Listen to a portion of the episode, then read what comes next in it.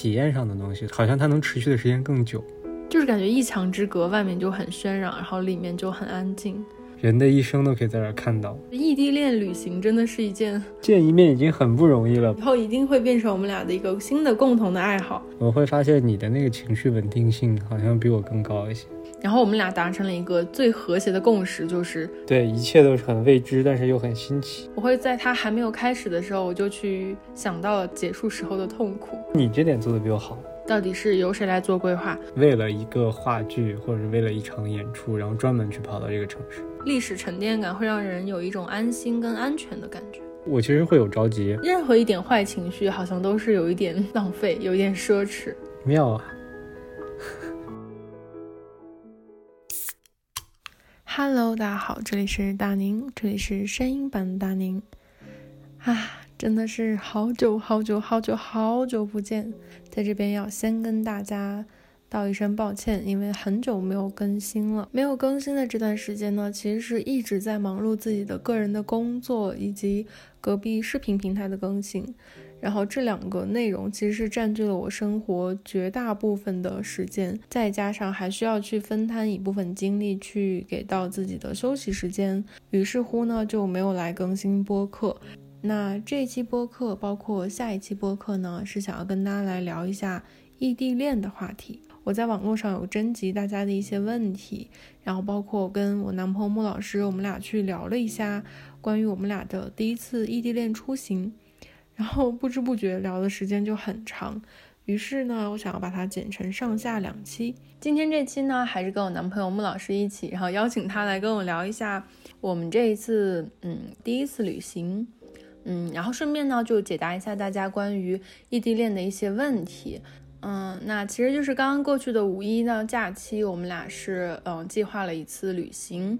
我们俩是分别从西北跟北京汇聚到了西安，玩了两天之后，一起又回去了北京啊。因为大家都说，其实情侣之间去短途或者长途的旅行是非常检验对方是否合适的一个最佳的方式吧。可以看到彼此的生活习惯、消费观念，然后还有一些对待不同的人呐、事啊的一些反应。还有我觉得比较重要的一点就是去看对方在。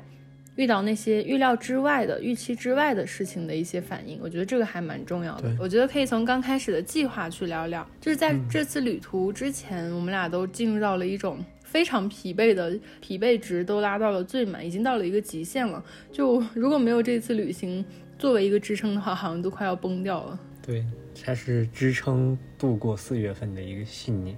过完年之后，就一直一直一直都没有再见面，然后两个人都面临了很繁忙的工作跟学业，就是其实压力就是非常非常的大，差不多一百天吧。对，就是一百天，一百多天，就是其实很想看到对方，但是又没有办法，只能隔着手机，隔着屏幕，然后去相互的鼓励啊，彼此的支撑。然后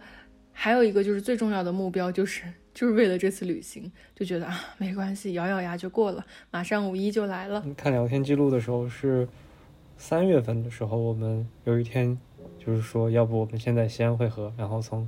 西安再一起过来。嗯，对对对，因为我记得当时就是想说，我们俩就见一次面太不容易了。就觉得不行，我们俩一定要创造多一点的回忆，就想要在不同的城市去一起坐趟车。对，就啊，对对对，还有就是中间一起旅行的这个过程，因为两个人在异地，没有办法同时的在同一趟旅途上去一起坐飞机也好，一起坐高铁也好，因为我觉得就是一起去往某一个地方这个过程。这个旅途的过程也会让我觉得很兴奋，因为我会在，比如说在车上买一大堆好吃的，买一大堆零食，然后把什么所有的电子产品充上电，然后下好电影啊，然后带好自己喜欢的书啊什么的，这些都是我特别喜欢在旅途中去做的。所以我觉得，如果两个人能够一起去完成这件事情的话，应该也很开心。所以就是，嗯，就计划了能够先到西安，然后我们俩从西安一起去北京，这个旅途的过程就可以完美的把它安置进去了，对吧？嗯，而且我当时就是当时心疼你一个人，不想让你自己在中间转车，嗯，所以我就觉得我可以先在那边跟你会合，然后给你陪你一起，嗯。对，然后情侣之间旅行还有一道坎儿，就是去做规划。就是很多人都会不知道怎么样去分配，到底是由谁来做规划，到底是这个分配的量怎么样？因为如果一个人全部都做了整个的规划，另一个人就是无事可做的话，也会觉得，就是不是觉得不太不太 OK，就是一个人承担太多，另一个人就是没有参与感，我觉得。嗯，一个是没有参与感，另外一个就是如果在旅途中他会觉得啊对方安排的不好，可能也是一个矛盾的出处，可能就会觉得哎你怎么按这样安排呀？你怎么那样安排呀？就是我觉得旅途前的这个规划也很重要，如果没有去好好的两个人一起计划的话，可能就会在旅途中去产生一些矛盾。嗯，那我们的规划是是你做的啊，主要是嗯，我觉得没有到我不是，我们当时其实是想的是西安的规划你来做，嗯、对，然后北京可能我稍微熟悉一点，就是我想带你去哪些地方，我我之前就有打算，嗯。基本上是这样。对，然后我记得就是旅行前一周，我刚好有在培训，然后在培训的那一周，我就 一边在培训，然后一边就是打开小某书，一边在刷刷刷，然后就看那些大家的评论呀什么什么的。我基本上就是想要把自己想吃的东西整个列出来，想去的一些地方，然后稍微列一下就可以了。因为我们都知道五一应该是人巨多的地方，然后我们俩达成了一个最和谐的共识，就是人多的地方我们就不要再去了，不要去凑热闹。差不多是秉持着这样的一个原则去进行这次旅途的，然后规划上也是基本都是围绕吃来进行的，对吧？我们俩去吃一些好吃的，然后再辅助去逛一些地方。对没有计划着要去一些像那种景点呀或者是什么，还是想去一些我们俩都没去过的地方，然后当地的一些就风土人情这种感觉，嗯，对，反正就是在计就是要慢一点。对，就不要特种兵式旅游，不要急行军式旅游。然后我们俩的计划就是可以，嗯，就是在一个地方待一下午，或者在一个咖啡店、在一个书店里面坐一下午也是 OK 的。但其实，在旅途的过程中也，也是不自觉的就想要说，还是想说，哎，要不然我们再去那边看看，哎，再去那边看看。就走着走着，还是去了挺多地方的。然后我发现，其实我们俩做了一些规划，到最到最后还是会被，就是比如说突然的一些情况给打乱，比如说，哎，那边人太多，比如说，嗯，那个距离有点远，就是觉得有一个点，我觉得比较好的一点就是，我们虽然做了规划，但是如果没有按照这个规划走的话，也不会着急，就我们俩还是蛮蛮 OK 的，就可以去 Plan B 或者 Plan C 这样子。其实好像，我觉得你这点做的比我好，我不行。我我当时多多少少，如果本来说计划着带你去一个地儿，嗯，但是没有实现的时候，我心里其实是有着急的。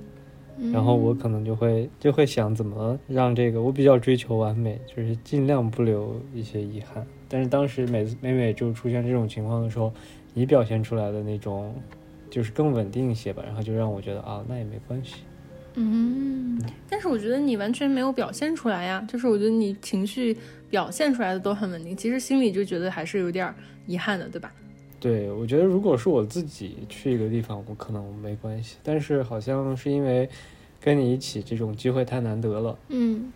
就想尽量的让这里个这里边一点遗憾都没有。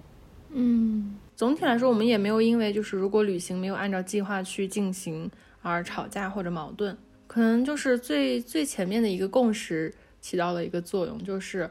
我觉得我们俩这次是出来去创造回忆的，并不是为了去逛某个地方，就是去游览这个这个地方，好像是它的那个排序已经靠后了。我们俩的这个经历，我们俩在一起这件事情就是排到最前面，不管干嘛，我觉得都可以。嗯，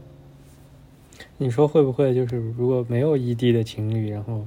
或者是夫妻嗯。再去一起旅旅行的时候，可能出现矛盾，是因为大家平时天天都可以在一起。对呀、就可能是不是说那个时候的排序就刚好反过来，就是我是要是玩这个地方玩好为主，我们俩天天都在一起，这个东西就可以往后靠了。所以我觉得异地恋旅行真的是一件，就觉得见一面已经很不容易了，不要再什么还有矛盾什么的。对，就是感觉异地恋旅行就是见一面已经很不容易了，任何一点坏情绪好像都是有一点 浪费，有一点奢侈那种感觉。嗯，我不知道你有没有，因为我也没有问过你，会不会在这几天里面稍微你有不开心或者不高兴的时候，是但是因为觉得我们见一面很很难，然后就也就刻意的去避免这种分歧。有，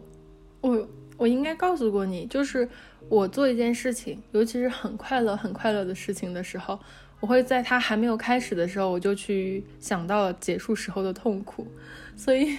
当我从第一天去坐着动车去见你的时候，我就在想，等我最后一天坐着动车再回来的时候，我的心情是什么样子的。但是我就赶紧就是告诫自己，千万不要去想，因为我觉得。多想一秒都是浪费这一刻的好心情吧。嗯，就是我就很想把所有的这个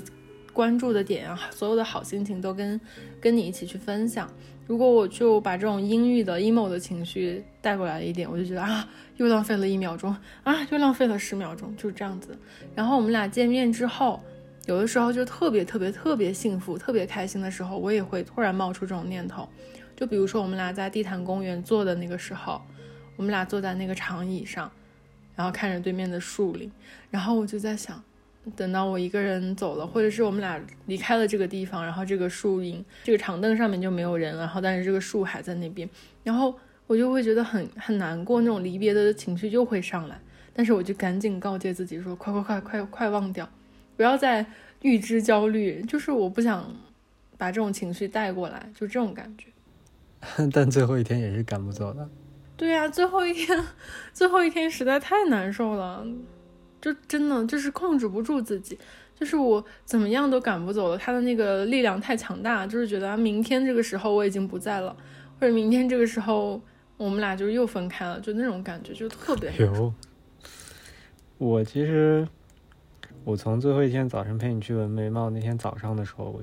我就我就感觉到，然后那天早晨一起打车的时候，嗯，呃。就是往那个国贸那边去的时候，我坐在车上的时候，我就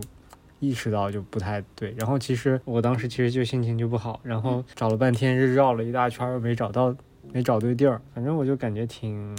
不舒服的，和前两天每天早上的那个感觉不一样。就是尤其是我们俩去逛宜家的那个时候。我就知道第二天这个时候我就已经回去了嘛。然后逛宜家的时候，本地人或者是在那边生活的人会比较多一些，大家会去逛一些自己房子里面要放的一些东西嘛。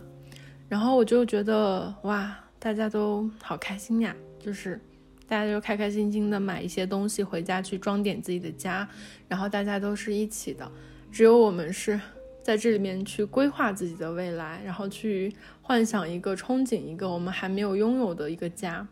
我当时的感觉就特别的明显，然后就觉得很有对比的感觉吧。就大家就是开开心心的去迎接明天最后一天的假期，然后去好好的放松一下，而我们就是要面临明天的分开。然后我当时就是在宜家里面，我就很受不了，我就觉得，嗯，就是一边憧憬一边伤感这种感觉。嗯，为啥突然开始说不开心的事？回忆点开心的。嗯，因为是你问的嘛。那你有没有就是这个时刻，就是因为我们在一块儿，所以你把不开心的情绪硬是压下去了那种时刻？没有，前几天我完全没有有什么不开心的时刻。而且就像你之前刚才说的，我们俩本来当时以为这次旅行会是一个，就是互相检验的一个一个方式。嗯。但是第一天当时结束之后，我就觉得丝毫没有觉得这是头一回旅行。对，就一切都很自然。对，就非常自然。我觉得也可能是因为我我去酒店的时候，你已经把酒店整个都检查了一遍，就是就整个把所有的东西都放好，都安置好了。然后我进去的时候，就是有一种你就是这个地方的主人，然后你把我接回家的那种感觉，对吧？所以我当时说，我们原计划。你是中午十二点到，我是下午三点到，这个这个是不行的，必须还好最后把票改了，对，就硬是要改，然后他就硬是改了一晚上的卧铺车，然后硬是赶到我之前到了西安，到了之后他就去酒店里面把所有的东西都检查了一遍，然后还检查了有没有摄像头，然后还把整个的卫生间马桶擦了一下，还把我买的一滴香也安置好，然后把整个的那个洗手台都放好。不用的毛巾收起来，我就觉得我的天呐，就是各个我没想到的细节你都想到了，就一点都没有那种很尴尬的情况出现。我觉得我们俩出去逛的那个那个时间，我也是特别特别喜欢的。就好像我记得当时在往那条街走的时候，我们当时有聊过，就感觉西安这个城市给人的。反正当时给人的好感还是挺嗯强的，给我一直以来的好感都挺强。嗯，可能这种十三朝的这种古都，对，就会让人觉得很哦。对你当时不是跟我说嘛，我们俩晚上走的时候，就是那时候是应该是大半夜吧，我们俩应该十二点多了，然后在街上逛，然后当时你就说，就是这个城市因为它的那种历史沉淀感，会让人有一种安心跟安全的感觉，嗯，然后让就会让人觉得这个城市它整个基调很沉稳，就没有很浮躁。而且这个季节其实感觉也挺好的，就是也不是很热，因为西安也是什么四大火炉是吧？嗯，对，对，但是感觉就是这个季节晚上的话凉凉的，而且特别是它那个路边开的那个高枝玫瑰，对，那个花儿好漂亮啊！我们俩就是刚下动车，然后往酒店走的时候，就一路都是那个高枝玫瑰，然后那个花儿真的又大又艳，然后开的真的就是简直就是就是盛放。然后我们俩都在说，嗯，这到底是真的还是假的？然后那个那个就是我们的那个滴滴师傅，他就说这真的叫高枝玫瑰。反正在西安那两天，让我感觉就是回忆起来特别美好啊，那种感觉都是在特别安静的时候，嗯。就是不是人特别多的时候，然后我们两个人，然后走在当地人会去的一些嗯，小巷子对。那种路上的时候那种感觉。我其实，在西安很喜欢的一个记忆，就是我们俩去找那个绅士咖啡，然后在那边林荫路上去逛的那个时候，啊，我们看到一个路过的一个家属院，前面有很多老人在搓麻将，然后小孩在旁边玩儿，啊，对，嗯，然后你就说，嗯，黄发垂髫并怡然自乐，妙啊，那给人一种非常安心的感觉，就是完全怎么说那种烟火气哈、对。哦，我们俩后面去北京的时候，不是有去国贸啊，去很现代、很都市的这种气息嘛，就很明显的一个对比。那个怎么说？那个差别就是，当时在那个在西安的时候，我觉得你像让我在旁边，如果有空椅子啊，我也可以坐在那儿，然后就是坐很久。但是在北京的很多地方，当时就让你坐在那儿，坐下来都心静不下来。嗯，对，就总觉得这个，我不知道就为什么，我每次走在这个国贸的那些高楼大厦里面，就有一种我真的不属于这边，就是我也融不进去，这些钢铁丛林也容不下我的这种感觉。嗯，反而我觉得在北京会让我觉得很安心的地方就是地坛公园，就我们俩都很喜欢的。对，就是去地坛公园，其实也是也是一个我这次去北京很想完成的一个心愿吧。因为之前就是看一直一直看史铁生的那个《我与地坛》，然后一直看前面第一篇，就觉得就其实还挺挺向往这样一个闹市里面取静的一个地方吧。而且好像去了以后也确实是这样啊。嗯，对，就是感觉一墙之隔，外面就很喧嚷，然后里面就很安静。嗯就虽然也会有很多人在，嗯、忙自己的，可能在唱歌、跳舞，甚至是练一些乐器啊什么的，但可能是因为园子很大，然后它的分区也很很明显、很明朗，然后就会让每一个人都能在那个园子里面找到一个自己的地方，可以自己休息，我觉得很舒服。嗯，但是你那天走了之后，我再去的时候，给我的感觉就又不一样。我们相当于其实我去了三次，咱们俩一起进去了两次嘛。嗯，当时给我印象最深的就是，你好像能在里面看到各个阶段，就是有种人的一生都可以在这儿看到，嗯。就是父母抱着小朋友，然后慢慢长大，在那儿抓蝴蝶，嗯，然后情侣在那里谈恋爱，对。是吧？对，然还有后中年夫妻。嗯，然后就是老爷爷老奶奶坐坐在那儿，嗯，对，然后还还有推着轮椅还有就是推着轮椅，就感觉好像哎呀，人的一生都都可以在这里面看到。嗯，像浓缩进去了一样哈。等到第二次去的时候，就是那天晚上，你走的前一天对，就天，是要走的前一天，那个时候心情我也很不一样。对，然后再进去的时候，我们好像就是整个就慢下来，坐在那儿嗯、说很多话，然后边走又边聊了很多。对对，好像就是沉静下来。等最后一天，就是把你送走，然后中午我在十二点多、一点多多的时候，我过去的时候，在一直就在想，其实我走过每条路的时候，在想跟你待过的地方，差别还是挺大的。因为我当时是一个人，然后我就看到大家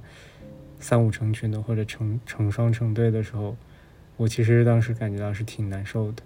特别是那条银杏大道，就是给我俩印象很深嘛。我就自己坐坐在那个路边那个马路牙子上，然后当时就感受那个吹的那个风。嗯，对。我们第一天去的时候，你是我们俩当时说可能走过的每条路都是史铁生当时。拿轮椅推过和他妈妈当时找过他的路，嗯，对。然后我第三次去的时候，我就会觉得有几个特别留下印象深刻的地方。我觉得我们俩一起走过，然后要自己再去一遍。我觉得那儿可能会是以后如果你你再来北京，或者我们在一起来北京的时候，还会去打卡的一个地方。嗯，可能以后每次我们去北京都会想要去那园子逛逛。因为我们俩在北京其实也是没有去什么景点那种，就是景点，对，我们也都没有去景点，因为两个人其实都去过北京，你就一直在那儿生活了，大家都想要去的那些景点其实都已经看过，然后就想说去不一样的地方走走，嗯，但还是去吃了一些就是网红的店，比如说南门涮肉，还有四季民福，嗯，对，还是挺好吃的。对，就是说明这种经过大家检验，也经过大家就是营销，是说明人家是有实力的，还是挺好吃的。我觉得这次旅行吃吃上面，就是不知道是我们俩做的规划还不错，还是怎么着。我觉得吃上面都挺好，基本上没有翻车，而且我们俩都能吃到一块儿，这个就是让我觉得还蛮在旅途中发现检验到的一个还蛮和谐的地方，就是我们俩吃都能吃到一块儿，并且在吃的这个过程中，我觉得消费观念。也是一个很很合拍的吧，我们俩就有有聊过这个消费观念这一块儿嘛，好像有有提到过这个，就是在旅行中就觉得也不需要去省什么，就是能吃吃能喝喝，该吃吃该喝喝，就是这样，就不需要去省着钱啊，怎么怎么着。我自己也是这样的一个想法，就觉得吃一定要吃好，喝一定要喝好，但是同样也不要说就是很浪费，因为本来我们两个人去出去玩嘛，也不需要点太多的好吃的。就是每一样就是稍微尝一下就可以了，然后而且在旅行就是还没开始的时候，就是就是在我出发之前，我妈也跟我说，她说，哎，你们年轻人不知道怎么去吃，我教你。就是我妈就跟我说，你们一份东西就点一样，啊，哎，不是，你们一样东西就点一份，两个人分着吃，然后这样你们才能多吃点。然后如果觉得好吃的话，再回去再买。然后我当时觉得，嗯，有道理，但没想到我们俩的胃口就这么小。每次我们俩就说，就点一样，然后就吃饱了。但这个我觉得在就是我们点东西喝的时候，其实挺明显的，就是我们肯定会点两个类型不一样的，然后都尝一尝。啊，嗯，还有就是话剧。我觉得这是一个很惊喜的一个地方吧。嗯，对，我们俩在北京的时候，其实是刚开始，对不对？就是说想要去北京场看场话剧，因为我们两个人都没有看过话剧，但是都很想去尝试一下去这种艺术形式，都很想去试试。然后刚开始的时候就抢票，但怎么着也抢不着。刚开始其实是想看那个海鸥的，是吧？对，因为在北京的话，有几个挺有名的剧场，国家大剧院啊、人艺啊，还有就是这个。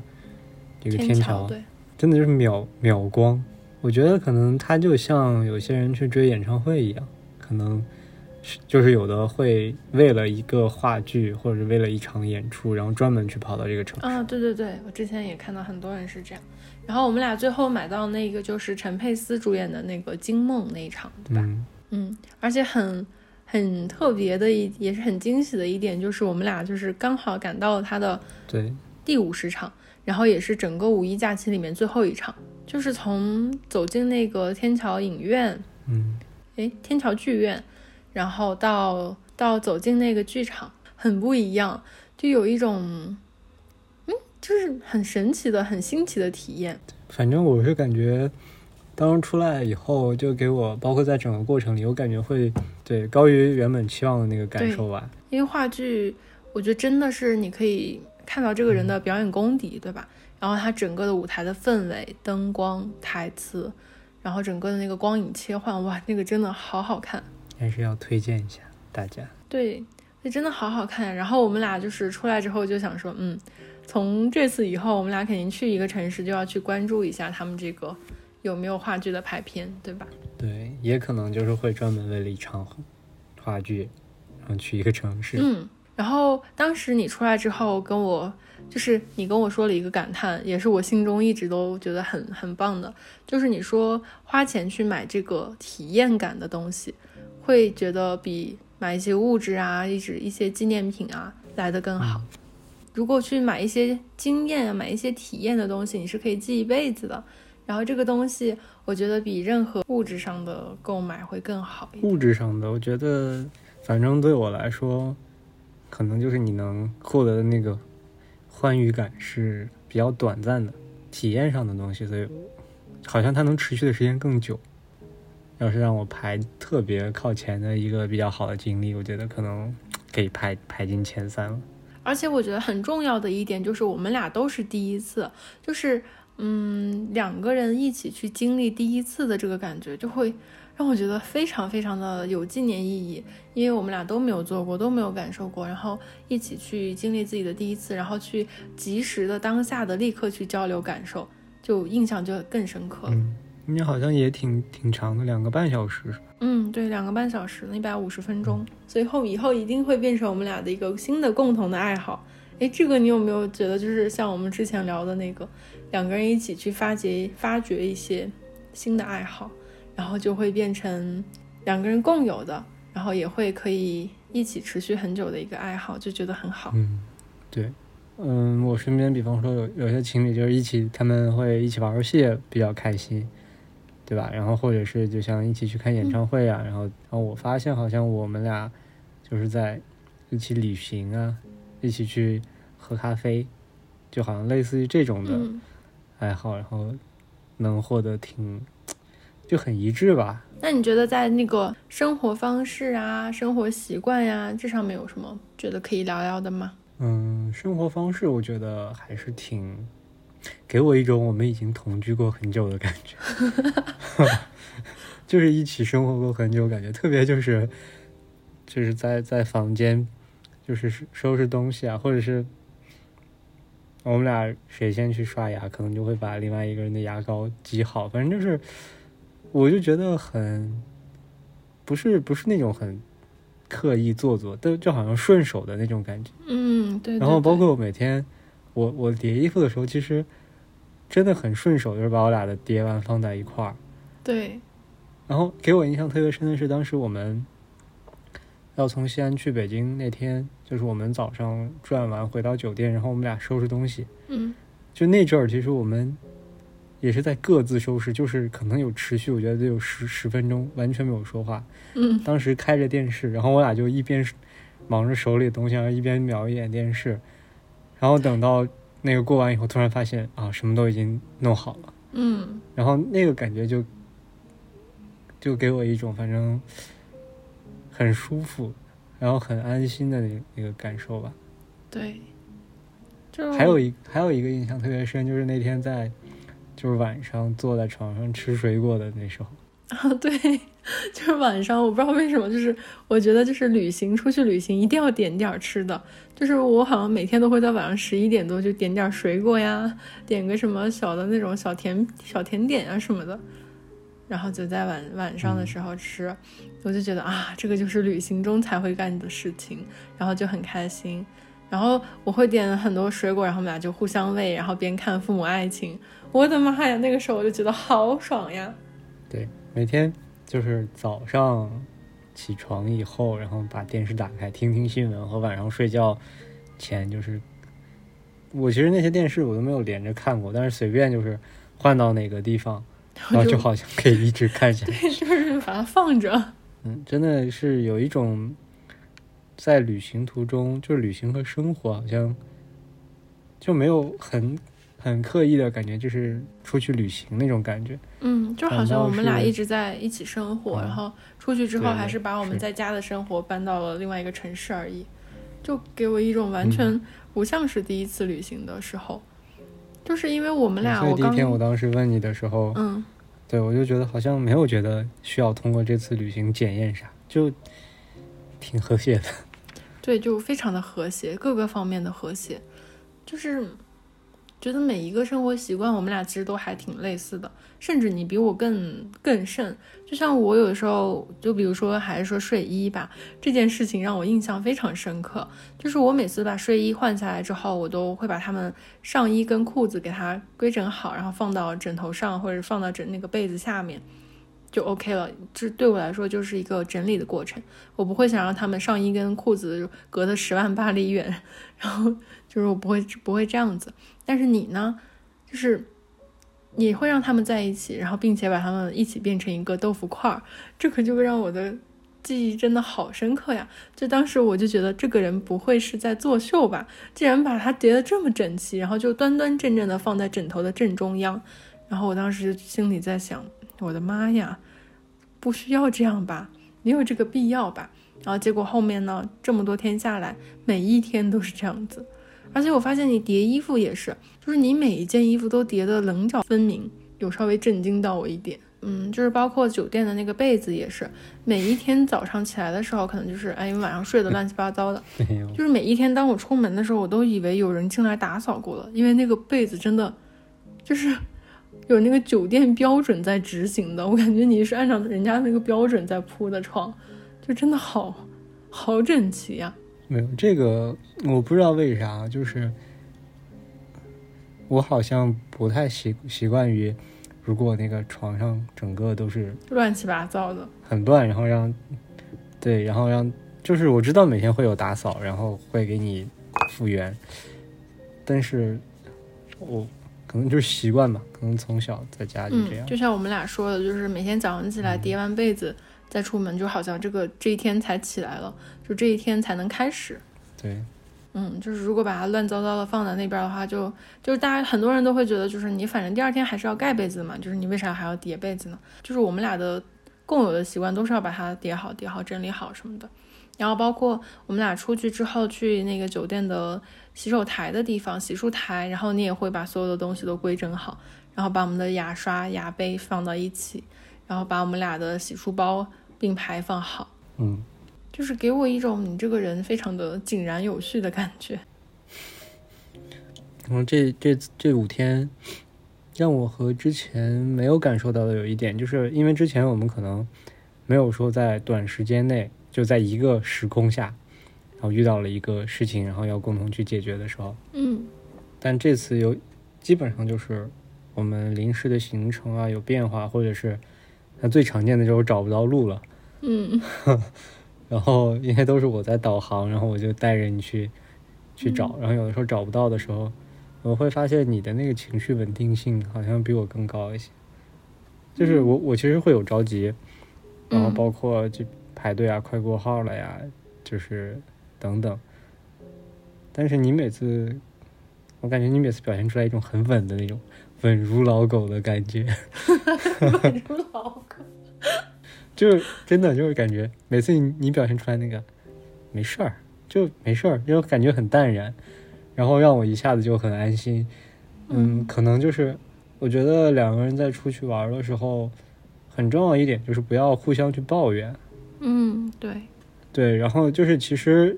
嗯嗯，大家的初衷都是想要把，就是创造一个比较好的回忆，就没有人说希望把事情搞砸。嗯，对。嗯，但如果说就是一另外一方在抱怨的时候，其实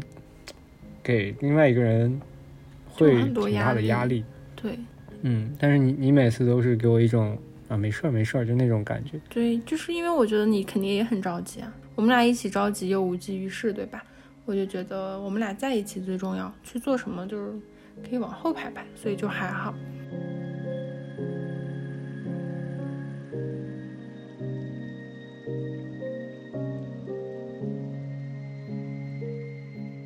Hello，Hello，朋友们，大家好，又是我，我来录个 ending。这期节目呢，就在这边要结束了，然后就还是要再次跟大家说声抱歉，就是这么久这么久都没有跟大家来录播客，然后也没有好好的保持一个比较合理的更新节奏。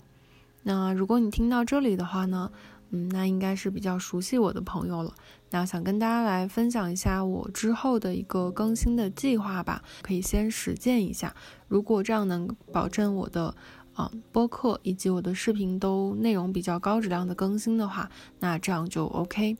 嗯，我现在就准备说，可以一周来更新播客，一周呢来更新视频，这样子两个平台我都可以保证一个比较好的内容输出，个人的休息、个人的生活也能得到一个充分的保证。那如果大家有什么更好的意见，也可以在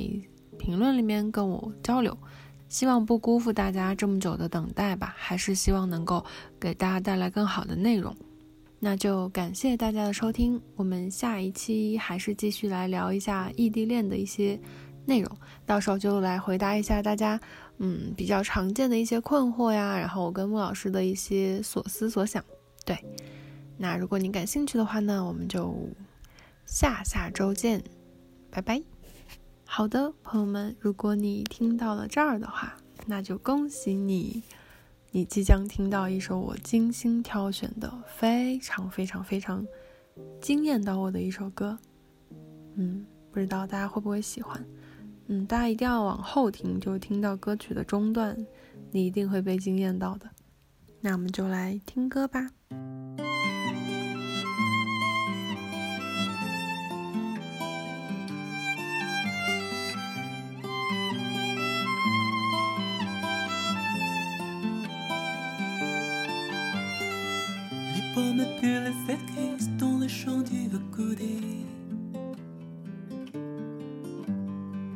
avec todas les convêtues sin la prendre Une condelle, c'est histoire de trouver la vie en vert. Mais ces chansons du passé n'a qu'un d'acquis des tombées.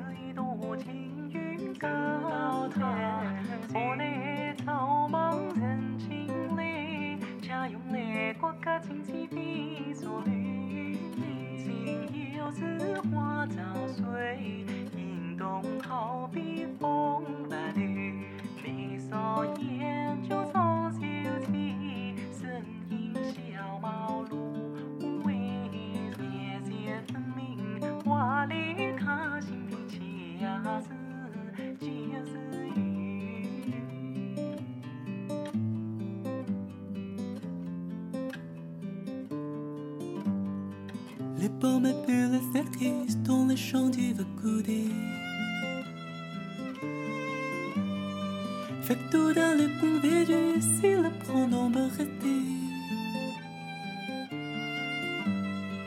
Une hirondelle, sa histoire de trouver en vert. Mais ces chansons du passé n'ont rien d'acquis de ton.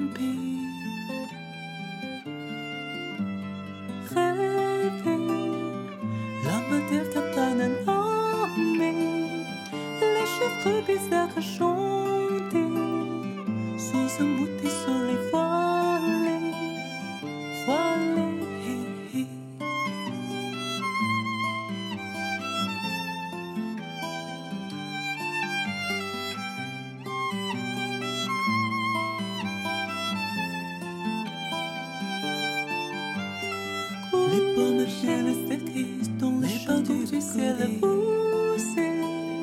Laisse un peu que tu sais ton.